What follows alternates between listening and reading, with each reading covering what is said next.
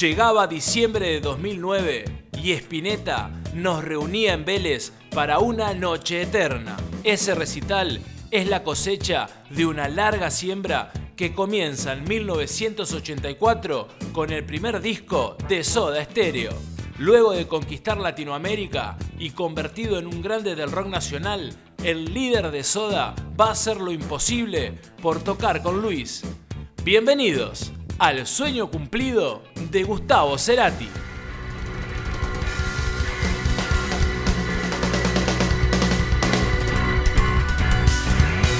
No solo no hubiéramos sido nada sin ustedes, sino con toda la gente que estuvo a nuestro alrededor desde el comienzo. Algunos siguen hasta hoy. Gracias totales.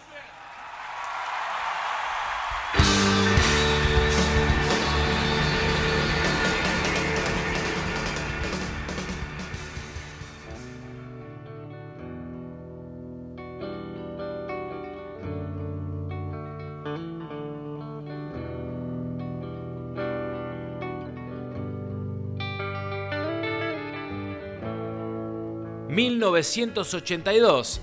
Guerra de Malvinas. Esto nos obliga a escuchar rock nacional, pero en el mundo pasaban cosas muy interesantes en la música.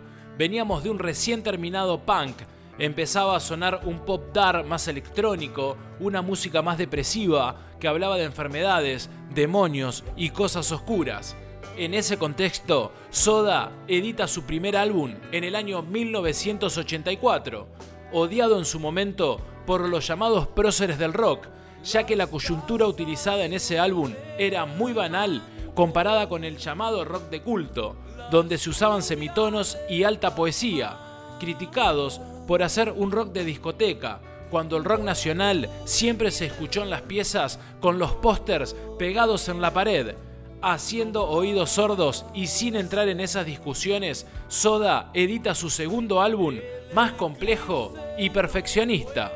Conquistan Latinoamérica, impulsados por el productor, que le va a decir, lo que ganamos acá, afuera, ganamos cuatro veces más.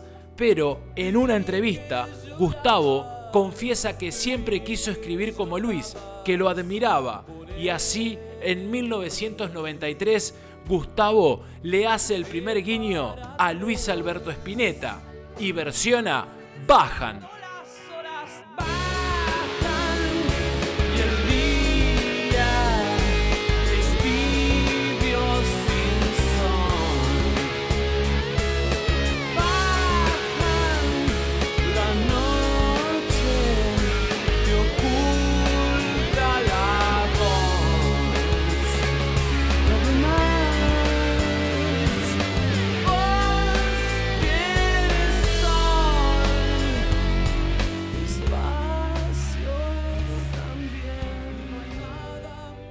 Gustavo va a querer que Luis participe en cada proyecto, lo invita a tocar en el disco y en la gira, pero Luis no le daba la foto.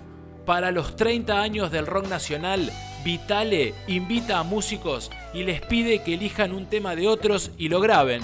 Gustavo elige Los libros de la buena memoria, de Invisible, que ya lo había elegido otro, pero va a hacer todo lo posible para que se lo den a él, y lo consigue.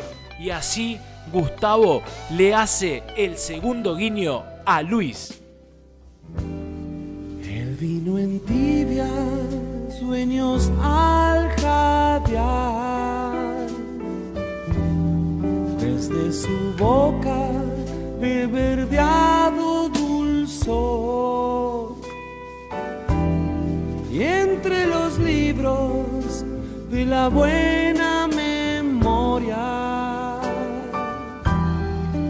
queda oyendo como un ciego frente al mar. Mi voz le llegará. Con todo esto, faltaba la foto, faltaba la participación.